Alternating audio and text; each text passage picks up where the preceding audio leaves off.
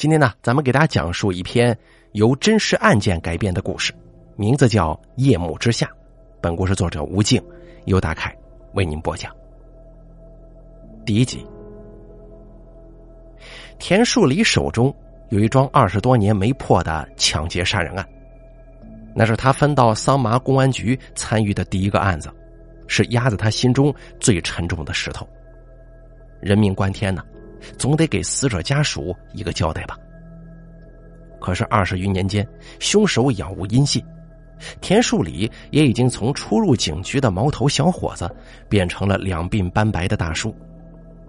他跟同事们曾经在案子毫无进展的时候猜测，这个人是偷渡出国了，还是早已死在不知名的犄角旮旯呢？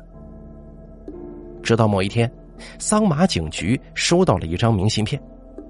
寄件人姓名、地址不详，寥寥数字，可写的却是让田树礼最为关心的事广州某地有个做实业的老板，很像范平生。范平生是谁呀？正是他们苦苦追逃的凶手。为了进一步确认消息的可靠性，田树礼当即带人南下，联合当地警方了解此人情况。人人都说那沿海城市温润宜人，是养人的好地方，但田树里偏偏就不这么觉得。他是个糙汉子，早已习惯了中原干燥的风。这几天天天睡觉都感觉像是睡在水泡子里似的，湿漉漉的，浑身不踏实。时值初春时节，下午一两点的太阳也不晒人，蹲人的功夫，田树里在车子当中眼皮直打架。正要抵挡不住迷瞪过去的档口，一起来的警察小郑一肘子就怼他胳膊上了，田树里差点没从车上弹起来呀，人瞬间就清醒了。师傅，人出来了。小郑眼睛直勾勾的盯着前面，低声说：“话音还没落呢，一个七尺的汉子就从大楼里走了出来。那个人可能人至中年吧，微微秃顶。”顶着一张平平无奇的大众脸，格子的半袖衬衣扎进黑裤子里，显出一些啤酒肚，还蹬着一双并不怎么亮的黑皮鞋。只见他左肩挎着一个粉色书包，右手牵着一个扎羊角辫的小姑娘，拎着钥匙开了他们斜对面的黑色帕萨特。田树礼低头看了看手表，下午一点五十分。这个人呢，八成是送他七岁的闺女上学呢。此人名叫冉新民，田树里他们呢蹲这个人好几天了。此人乍看上去倒没觉得有什么异常之处，每天雷打不动的接送他闺女上学，然后去公司，非必要不出远门，偶尔生意应酬，其他时间呢都是在家陪伴家人。一切看上去非常平常，就像是每个普通人家过的平淡日子。但是有这么一个附加前提。那就是冉新民是一个身家过亿的实业老板。田树里的职业敏感告诉他，这个冉新民有些低调过头了。当然了，这并不是欲加之罪啊。之前的外围调查显示，这个冉新民的户籍信息存在断档，一九八九年才落户在广州，之前的经历通通是未知。二十一世纪之初，冉新民的生意就有了百万资产。那个时候他三十出头，正是人们口中所说的“钻石王老五”。不知道多少人往他身边介绍对象啊，但都被他婉拒了。他私生活干净的很，直到前几年，和跟了他很多年的女下属结了婚，有了个闺女。以他现在的形象，实在是难以让人联想到心狠手辣的抢劫杀人犯呢。但是田书里不管这些。这些年伪装的道貌岸然的凶手那多了去了，他认证据讲事实，他要的是沉冤昭雪，是真相。小郑开车一路不远不近的跟在冉新民后面，他们不准备在孩子面前动手，也不打算在人流密集处动手。看着冉新民把女儿送进学校，最后又绕回到他公司门前，按计划行动开始。冉新民下车的时候，田树里瞅准时机，带着人飞奔冲了上去，迎着那个人平静无波的眼睛，他掏出了自己的警官证。桑麻公安局的，请配合调查。第二集，这个故事呢，要从一九八八年春节说起。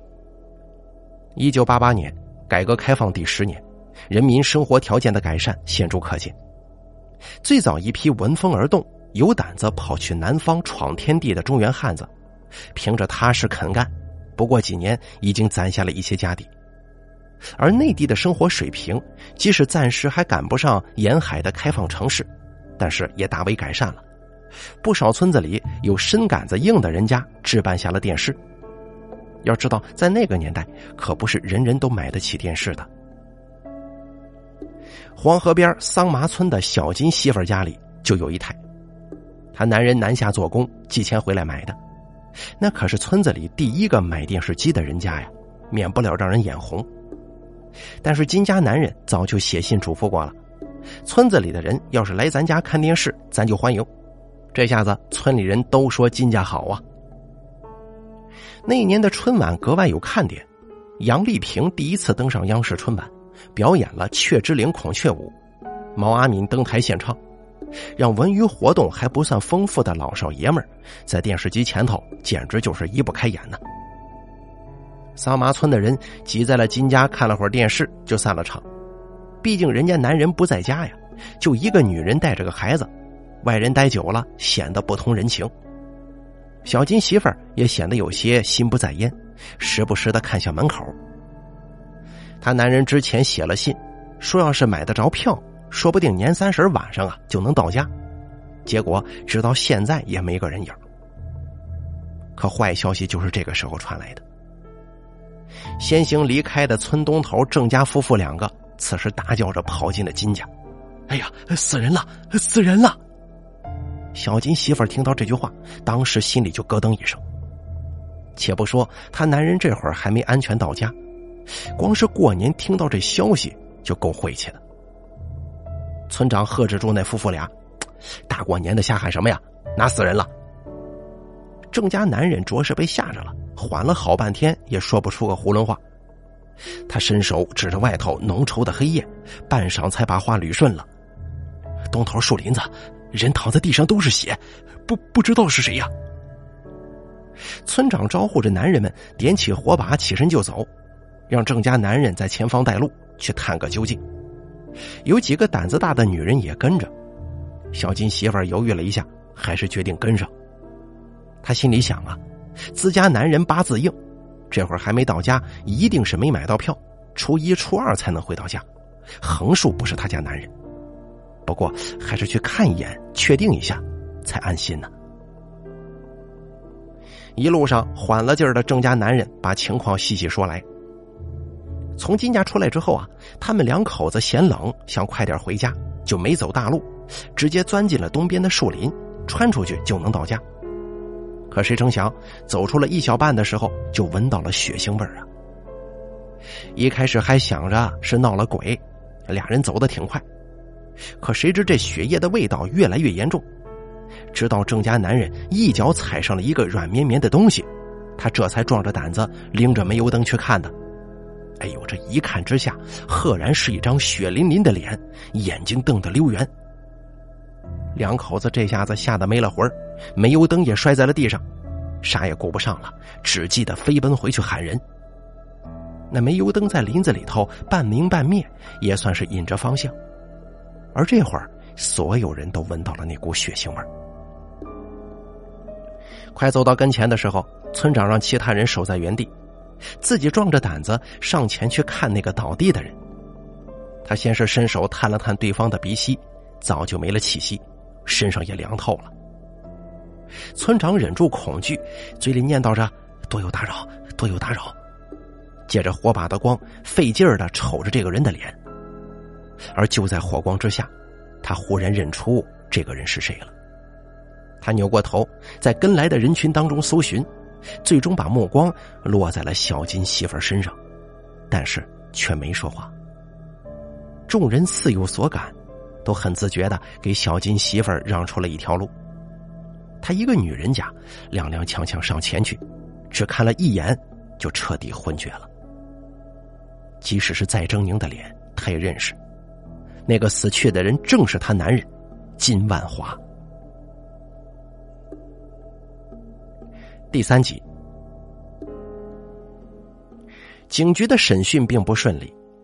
从警察抓人的时候，冉希民毫不意外的状态就让田树礼知道，这回的审讯注定是不轻松的。但同时呢，田树礼也有所期待，这个冉希民身上一定能挖出一些东西来。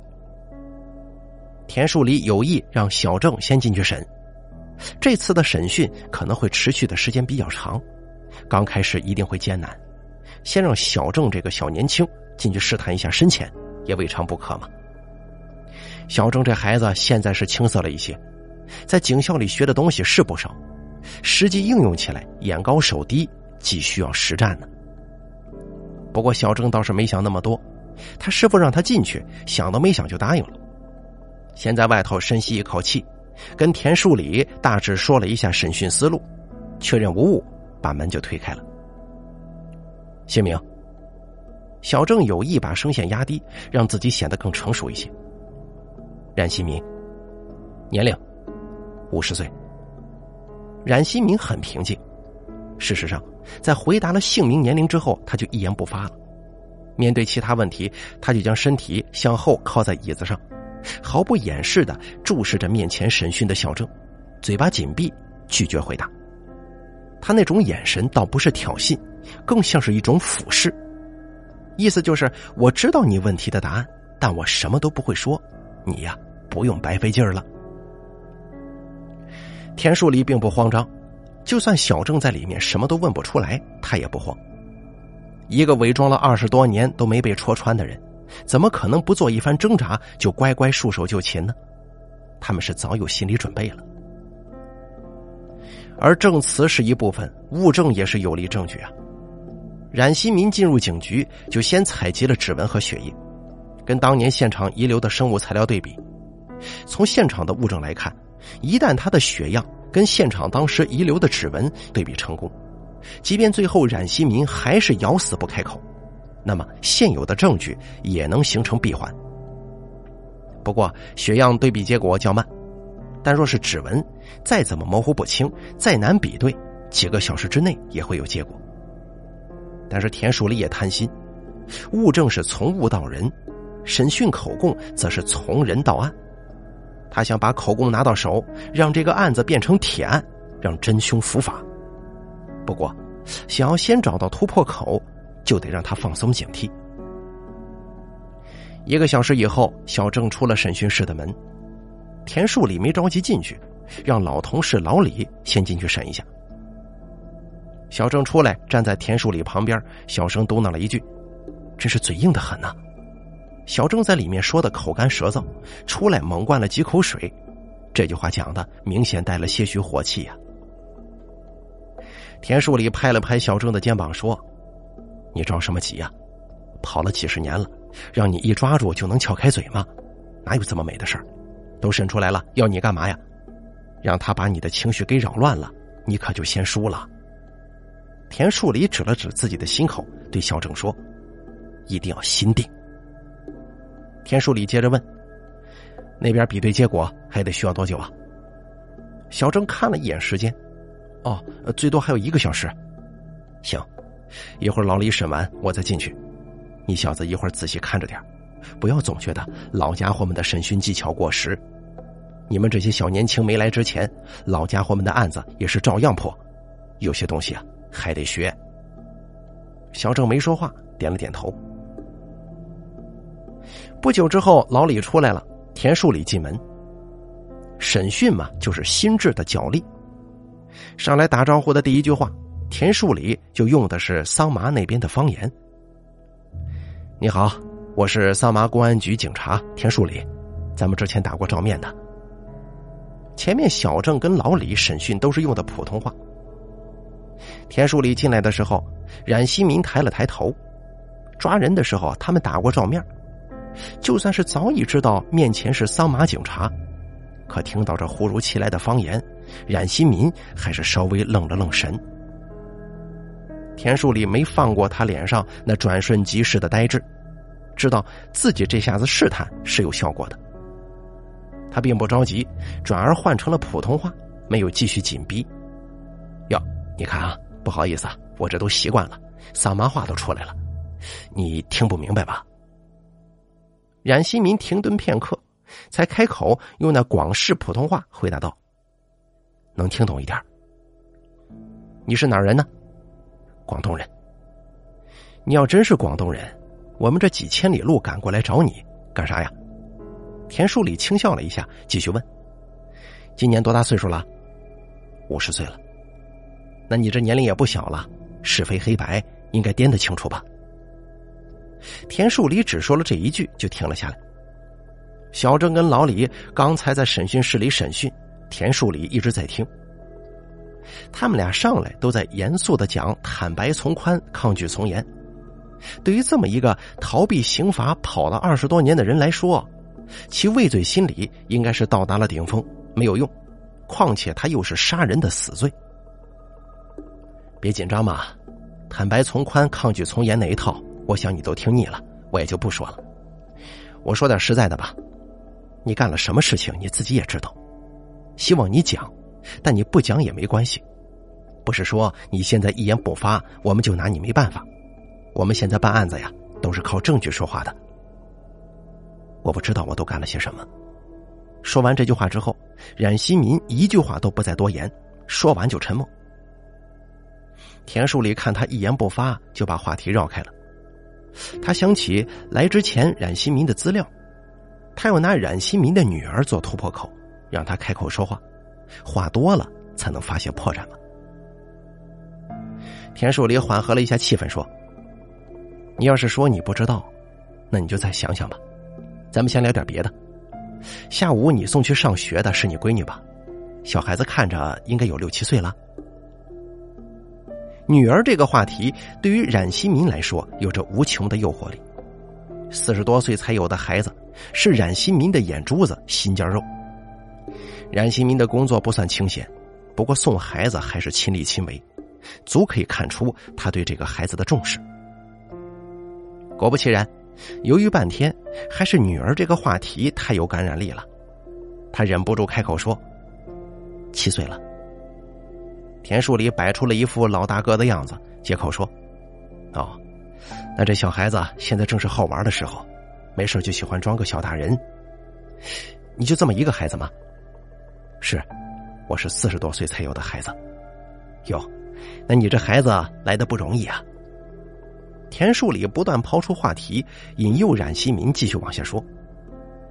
几个来回下来，冉希民的话就多了。田树里摆出一副过来人的姿态，谈起了育儿经。眼看气氛渐渐融洽，田树里不忘记点题：“听你这么说，你对这个姑娘可是爱的很呢。那留给你的时间可不多了，不早点交代，你这后头真要是收监了，可就再也见不着了。”你这姑娘现在是刚上小学，后面她毕业、考学、恋爱、结婚，这人生大事还多着呢。到时候你被关在高墙里面，怎么办呢？田树里把话题引回正轨，掰着手指头说的是情真意切。冉新民再次陷入沉默。此时的冉新民已经不是当初的那个仰面对抗的姿态了，而是坐正了身子，身体微微前倾。田树里觉得时候差不多了，冉新民的心理防线基本到了击破的边缘，需要再添一把火。沉默之中，田树里伸手摸了摸口袋，掏出来烟盒，对冉希民扬了扬。他这次用上了家乡话：“我抽根烟，你不介意吧？咱们都说了这么半天了，烟瘾上来了。”冉希民摆了摆手：“你要不要来一根啊？”“不了。”田树里笑着说。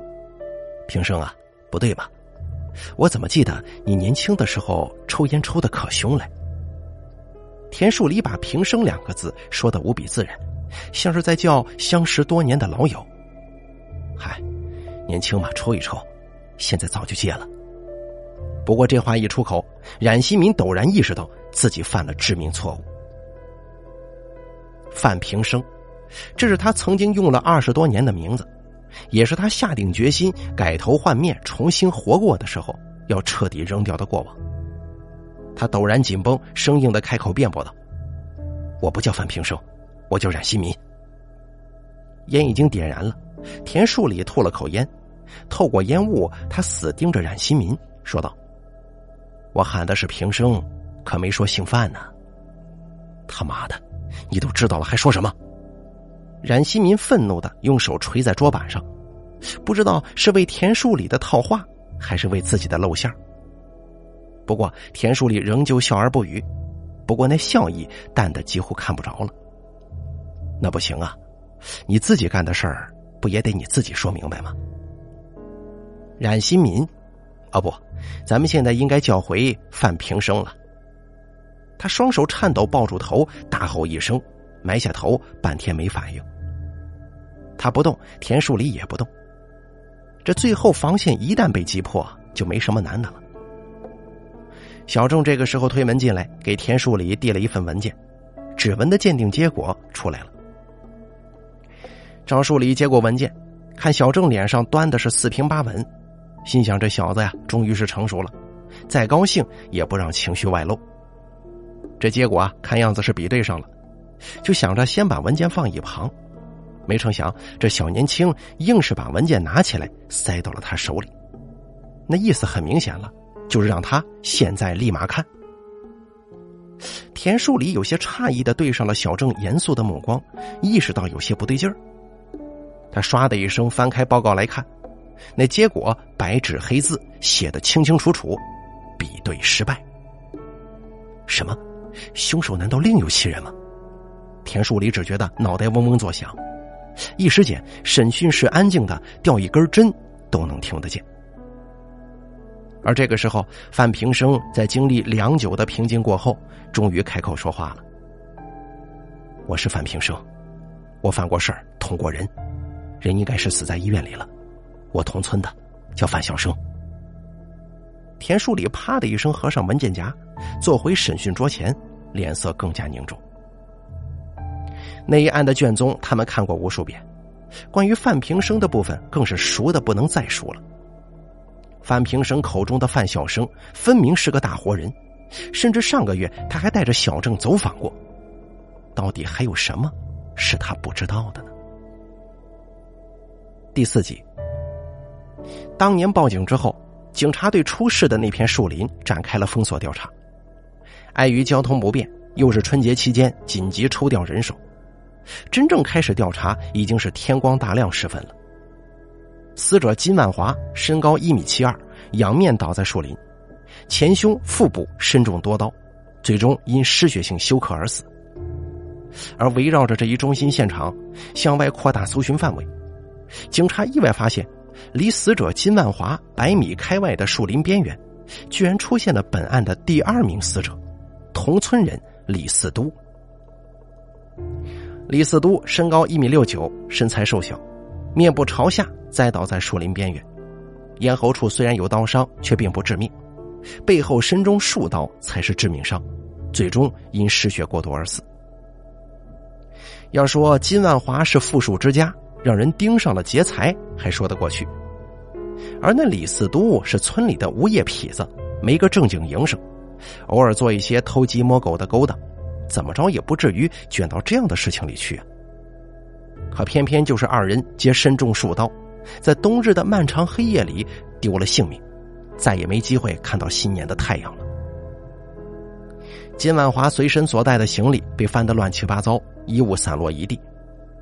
后来，警方又发现，其上衣夹克里有一个用线缝死的小口袋，里面藏着一对金耳环。警方和小金媳妇儿调查情况，小金媳妇儿已经精神恍惚了，只拿出来一封年前她丈夫寄回来的家信，信中曾经提及，这次回家呀要带上这几年在南方做金匠攒下来的家底儿、金子还有票子，来年啊在省城开一家金店。就免了常年在外地弃儿不能团聚的痛苦。而金万华被发现的时候，身边的财物早已被洗劫一空，唯独这对金耳环逃过一劫。事情发展到这儿，似乎都还没这个李四都什么事儿。警方推测，他可能只是单纯倒霉，因为偶然间经过撞破了这起求财抢劫的案子，逃跑的时候被发现，被灭了口了。毕竟他离金万华倒下的中心现场还隔了百十米呢。可接下来，警方从李四都的随身衣物口袋里发现了金项链，经检验和金万华带回来的金耳环属于同一批次。这下子，李四都在本案中的身份陡然发生转变。多方调查之后啊，警方对案件的经过有了一个大致推测。金万华大年二十九夜里到达桑麻火车站，下车的时候已经是十点钟左右了。他并没有选择住店等天亮再回家，而是拎着他南下挣的家当连夜回家，想快点见到老婆孩子。到达村子里的时候，金万华被李四都跟另一名犯罪嫌疑人劫持。金万华没有呼喊，应该是先拿出了现金出来，想要破财免灾。但李四都跟另一名凶手下的却是死手，他身中数刀，最终倒在了离家不足一里的密林里，死不瞑目。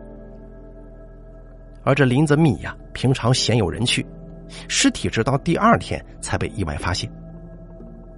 而李四都跟另一名凶手在翻遍金万华的行李之后，发现了不少的金饰，两人最终因为分赃不均，在逃跑途中发生打斗，李四都不敌凶手。身中数刀，死在了树林边缘。警方推测，这必定是一起临时起意的抢劫，且极有可能是熟人作案。金万华回桑麻的具体时间，连他媳妇儿都不确定，而且他衣着朴素，财不外露，只有熟悉他的人才知道金家家境殷实。现场的环境证明，李四都曾在树林边缘跟凶手发生过剧烈打斗。技术人员想啊。或许能从现场的痕迹之中提取到另一个人的生物痕迹呢？就尝试性的对那些血液进行了检验，还真从李四都衣服的前襟上提取到了一些混合 DNA。不过当时的技术手段还不成熟，直到二十一世纪才从这些混合 DNA 之中提取出了属于凶手的那一部分。而法医呢，根据李四都身上的伤口发现，凶手应该是个左撇子。除此之外，还有那半枚中心模糊的血指纹。当时的办案人员从血指纹下手，跟其他村里全员进行指纹比对，但是一无所获。随即，大规模指纹比对展开，附近几个村子里的人也被采集了指纹。隔壁桑集村的范平生就是这个时候浮出的水面。大规模采集指纹的时候，此人毫无影踪。案发之前。范平生常年在家务农，闲暇之时还在村子里面的小火柴厂打零工，从来没去过外地。案发后，范平生忽然不知所踪，最后一次有人见他是年二十九那天在火车站附近，并且无独有偶啊，范平生也是个左撇子。然而，仅凭这些自然不足以说明什么，警察也仅仅是觉得此人行踪不正常。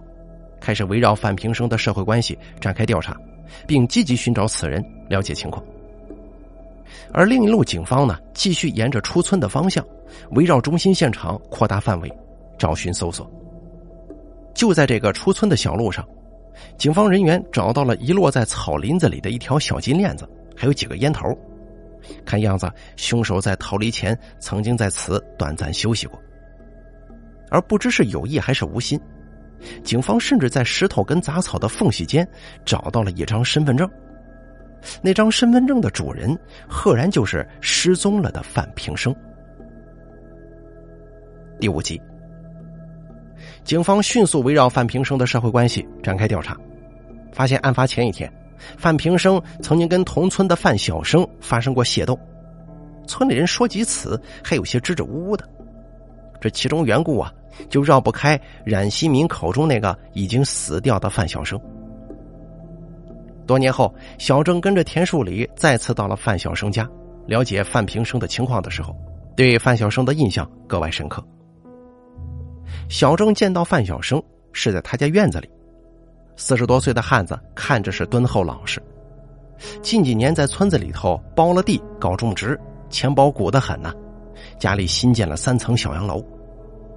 但是卷宗上所记载的是，二十多年前，此人可不是现在这一份安分守己的好模样啊。他撩开衣服，肚子上露出了一道三厘米左右的疤痕，看上去是陈年旧伤了，痕迹已经不大明显。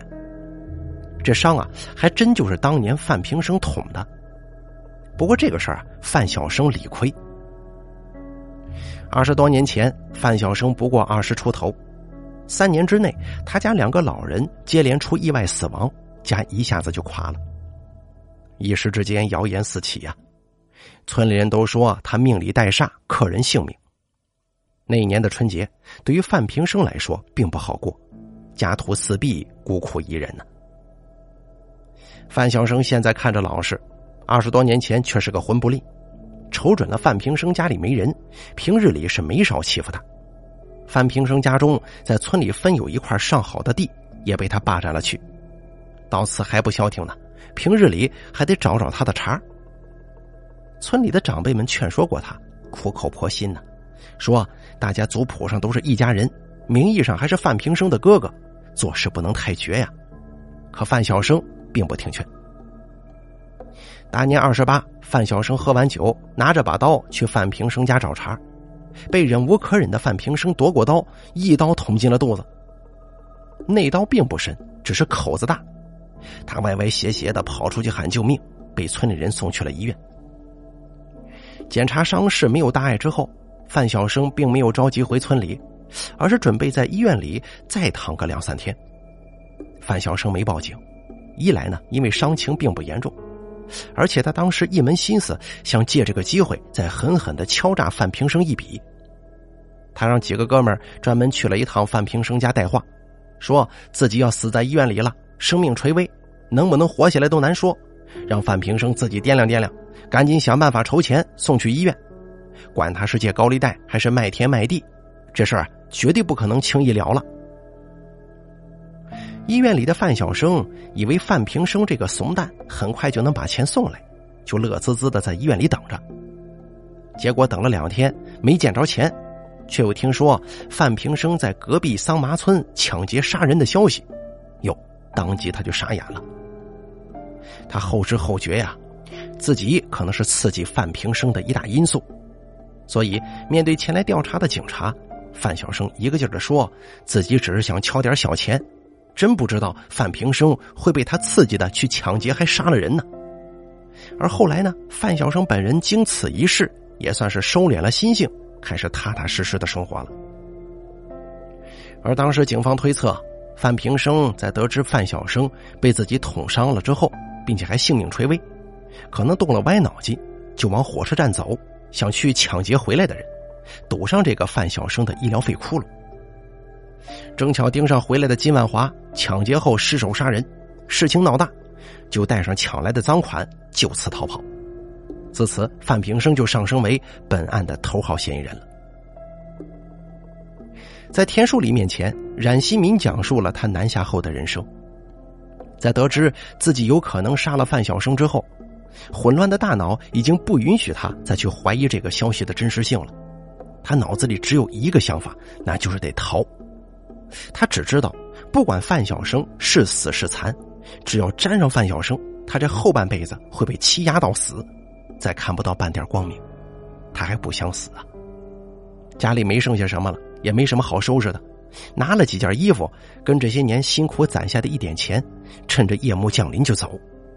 年二十九凌晨，他去火车站买火车票南下了。临近年关，都是返乡的人呐。此时南下的人少，所以这火车票是很富裕的。他记得很清楚，那是上午九点四十二分开往广州的火车。他同样记得掏出钱买票的时候，他的身份证不见了。那个年代买火车票不需要身份证，但是他要是想南下去工厂里做工的话，身份证还真就少不了。范平生心中一凉，难不成真是老天爷让他重新做人吗？他乘火车到达广州，在广州火车站拿着身上仅剩的三十块钱，找了一个办证的。办证的让他重新起个名字，写在纸上。他颤抖着拿起笔，先写下了一个“冉”字，想了半天，又写下“新民”两个字。那个年代办证的十有八九都是骗子，却还真让走上绝路的范平生碰上了个真的，也不知道是不是老天爷眷顾啊。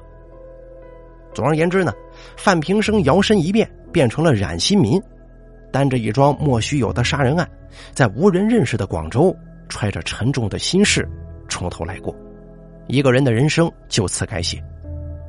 而现如今呢，关于此案的所有假设，又得全部推翻重来呀。第六集，如果不是范平生，那凶手还能是谁呢？熟悉村里的情况，能跟李四都一起抢劫，必定是桑麻村或者是附近村镇的人。可当年的大规模指纹比对都进行过，没筛出来可疑的人呢。那到底是谁呢？还漏了谁呢？小郑倍感郁闷，眉毛都快拧成了一团麻花。这一趟来广州，原本抱着能把真凶带回去的期待，可现在只剩下失望了。小郑心情不好，却是个好孩子，还想着安慰安慰他师傅。可他呢，偏偏也是一个嘴笨拙舌的。看着田树里这趟出来，也没顾得上染头发，头发白的斑斑驳驳，安慰的话硬是堵在了肚子里。晚饭，他们随便找了一家路边摊，坐着等饭的功夫，田树里瞅着小郑在一边憋了半天了，像是有一肚子话要说，觉得有些好笑啊。小郑啊，郁闷啥呢？知道下一步要查什么了吗？跟了我这么久了，天天师傅长师傅短的喊，要是这都不知道，你小子出去可别说我是你师傅啊，丢我的人。小郑想了半天，在手机备忘录上打了三个字：明信片。田树里点了点头说：“算你小子没糊涂。”理由呢？小郑嘿嘿笑了起来，贱兮兮的凑到田树里旁边说。师傅，你知道不？要是按照美剧的套路，咱们这案子到这种程度了，啥东西看起来最不起眼，啥就最重要。田树里听了这话，嘴里叼着烟，腾开手，不轻不重的一巴掌呼在了小郑头上。小郑立刻正色起来说：“我的理由是，冉新民当年的户籍照片跟现在本人比，形象差别巨大。我们是拿着户籍照片，几经比对确认。”他就是范平生，那寄明信片的人怎么能轻易认出来呢？如果是当年村镇或者是周边认识熟悉范平生的人，近期见到范平生也认了出来，那他们也不存在利害关系，完全可以正大光明的去举报啊。总之，有些蹊跷。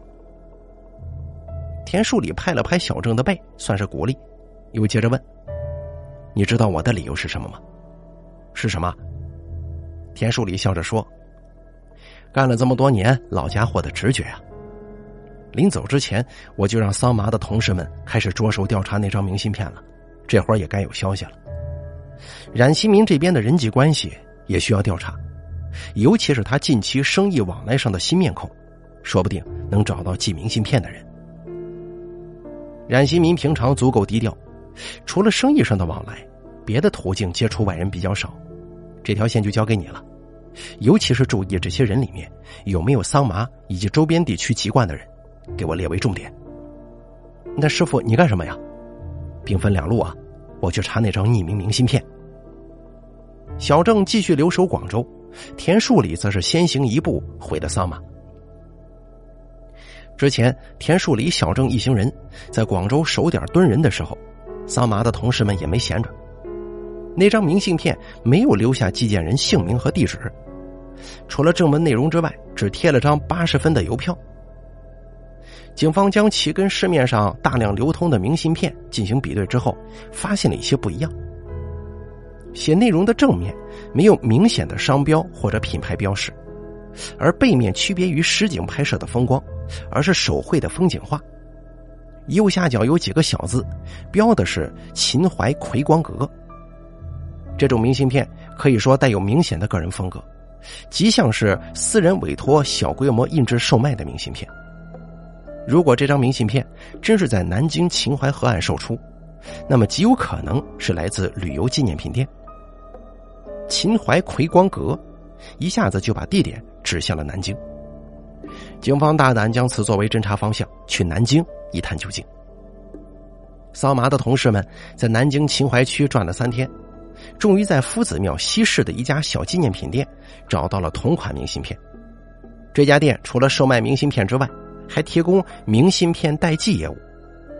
在店内挑选明信片之后啊，可以投入到收银台旁边的一个大盒子里。一整天营业结束之后，店主会整理投递到附近的邮局。警察把手中的这张明信片交给店主辨认，店主除了能认出这是自己店里的明信片之外，也实在是给不出更多的线索了。每天店里头人来人往，并且大多数都是一些游客，写完之后贴张邮票就塞进箱子里，店主也不会特意的去查看明信片的内容，自然对这张明信片毫无印象。追查至此，警方也没放弃。明信片从南京到桑麻正常是三到四天，就算是有一些人工的影响和因素延迟了，最慢五天吧。保险起见，警方调取了店铺前台前一周的录像，进行研判分析，进一步寻找可疑人员。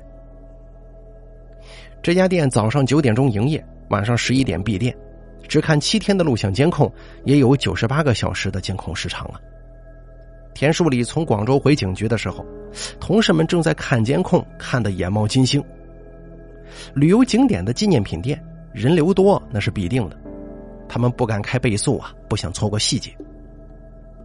摄像头在收银处正上方，那个角度不仅能看到收银台，还兼顾了大门，以及收银台对面能坐下来写明信片的那个矮桌子。匿名的明信片不过是十几个字。他们要做的就是挑出在此写明信片不到一分钟的人，以及神色可疑的人。努力不会白费呀！两天后，全部监控视频核查完毕。一个身穿黑色大衣的中年男人引起了警方的注意。最初，此人跟一名妇女、一个小孩共同入店，看上去像是出来旅游的一家三口。孩子挑选明信片并写完之后，三人离开。但大约半个小时后，这个男人独自一人再次折返回店中。他快速选择一张明信片到店口付款，坐在矮桌上，左手拿起笔，刷刷的开始写。不到四十秒，贴好邮票，投入到盒子里，转身离开。左撇子跟当年法医对凶手的刻画是吻合的。田树里这边还没有规划好对视频中人下一步的侦查方向。小郑在广州的调查也有了眉目。从近期跟冉新民有生意往来的十余人之中，筛选出了三位河南籍人员，而有一位的户籍正巧就在桑马，此人名叫胡方硕。小郑还先行传来了胡方硕近期的活动轨迹，可以发现，他上个月就曾经携带妻儿前往南京旅游。田树礼是又惊又喜呀。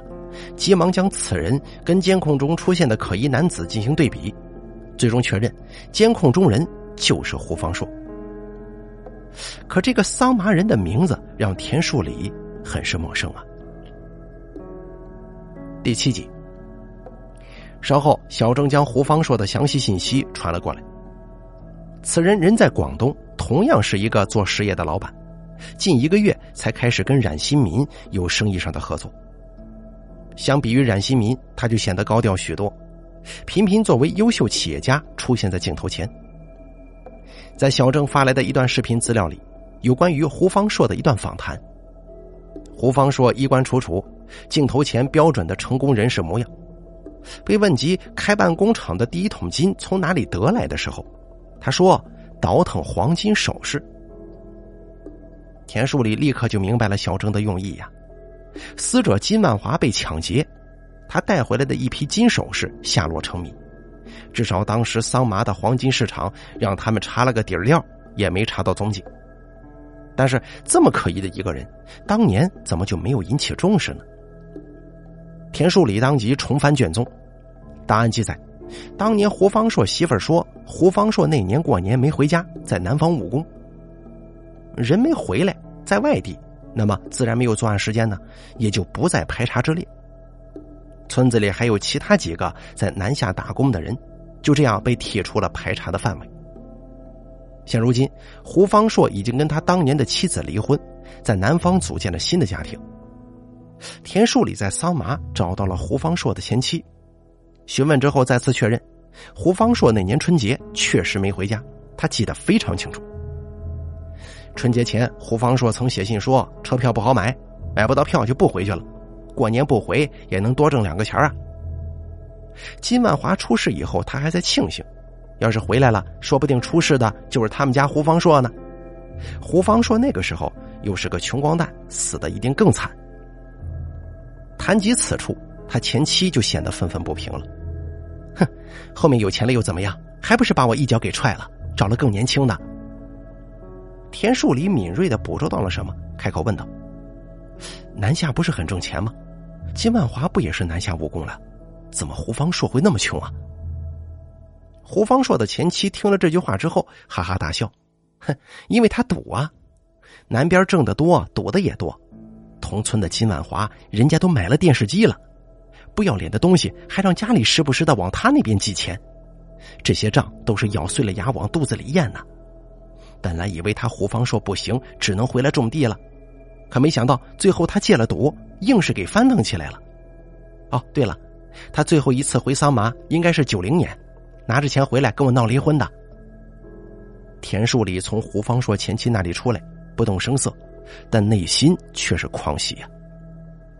回到警局的第一件事就是联系广州警方，请求对胡方硕采集指纹和血样。这事情办得很是聪明，广州警方借着胡方硕生意上的事情，传唤他到警局进行采血，并没有让他起任何疑心。采集到血样之后，迅速上传进行比对。几天之后，结果出来了，胡方硕右手食指指纹跟现场遗留的血指纹，DNA 现场遗留的生物检材比对均是成功的。至此，二十余年前的悬案最终锁定真凶。田树里带队再次南下，这次只为真凶归案，揭开剩下的疑团。第八集，这次铁证之下，胡方硕很快就承认自己曾经的罪孽，认罪伏法了。他自己也有预感，在他发现冉希民毫发无损的从警局出来之后，他就知道这一天不远了。一九八八年的腊月二十九，胡方硕跟金万华都回到了桑麻。只不过胡方硕到桑麻是凌晨四点的那趟车，而金万华是夜里。胡方硕两手空空，身上只带了六块钱，原因没别的，赌干净了呀。最后的钱都用来买了车票。他出了火车站以后，坐在火车站广场台阶上歇脚的功夫，意外发现不远处的地面上掉了一张身份证。周围人来人往，也没有谁注意往地下看，胡方硕就给他捡了起来。身份证上面的人他没见过，但他仔细看了一眼上面的居住地址是隔壁桑集村的，就揣进了兜里，想着应该是谁一不小心丢失的，回头还可以再还回去。等他歇够了，就往家走，在快到村口的时候，大约六点多的光景，天还没完全亮，胡方硕碰到了回家路上的第一个村里人李四都。李四都见面就嘲笑他怎么混得如此落魄呀，还不如自己在家混日子呢。胡方硕这个人好面子，就说带他到镇上去喝酒。两个人就走回了镇上，在火车站边的小店，胡方硕花干净了最后的六块钱，买最便宜的酒，从上午喝到下午，喝到人事不省啊。车站每天人来人往的，老板也不认识他俩，不晓得联系谁带他们走。怕他们影响做生意，又不好丢到大街上，怕冻死呀，干脆扔到后厨，任由他们歪在地上睡觉。最后两个人酒醒之后出来，正好碰上了金万华走出火车站。那些年火车上乱呢，也没有什么安检的机器。胡方硕随身带了一把一拃长的匕首，包了纸壳，别在腰后头，全当防身。可是当他看到金万华的那一刻，他就知道。今天晚上自己的刀要派上用场了，而后头的故事我们就都知道了。也许是酒精作用下的冲动，也许是看人家大包小包回家的嫉妒吧。他跟李思都两个并非恶贯满盈的人，竟然一路尾随，在村东头的树林把金万华给杀了，抢光了他的钱财。金万华曾经哀求给条活路，但他们却不为所动。分钱财的时候，胡方硕又觉得李四都是个靠不住的人，留着这个人迟早是个祸害，干脆一不做二不休，一并灭口。逃跑途中，他想起了兜里白天捡来的身份证，就故意扔下。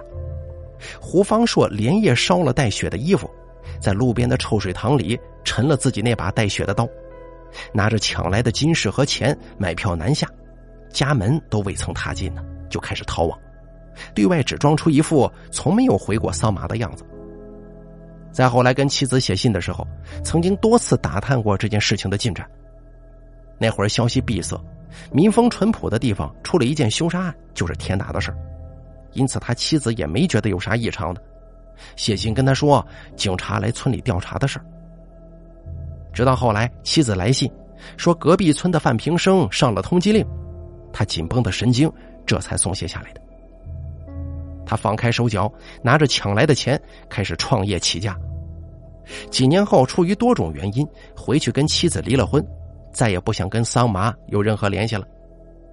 除了这一次生意上的合作，让他见到了冉新民。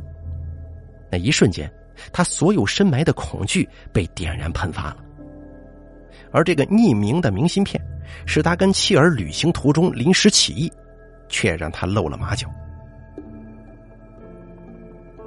第九集，二十多年后，夜幕之中的罪孽终于在光天化日之下得以了结。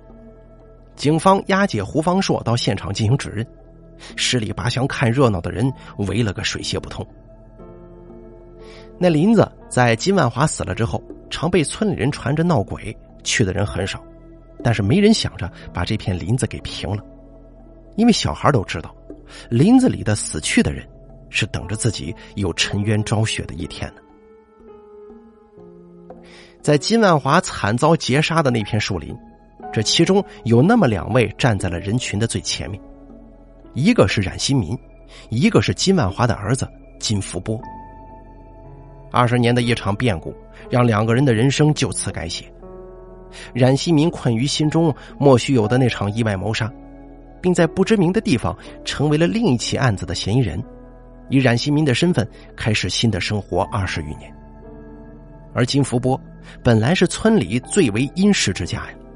父亲的原计划是带着南下攒下来的钱回家，然后带着他跟母亲去省城开旅馆，攒下更厚的家底，让他接受更好的教育。结果一场变故，家境一落千丈。母亲自始至终没有改嫁，累死累活供他读书，而这陈年没破的案子，最终也让他自己成为了一名警察。胡方硕从他们二人面前走过，指认完现场之后。忽然双膝跪地，对着那块地方跪拜了起来。不知道是出于良心上的谴责，还是出于对法律制裁的恐惧。警察们没有让他继续，把他拉开带走。围观群众拍手称快。朗朗乾坤之下，有这么一桩事儿，众人皆知。至此，死者得位。好了，这个夜幕之下的故事，咱们就给大家讲到这儿了。感谢您的收听，咱们下期节目不见不散。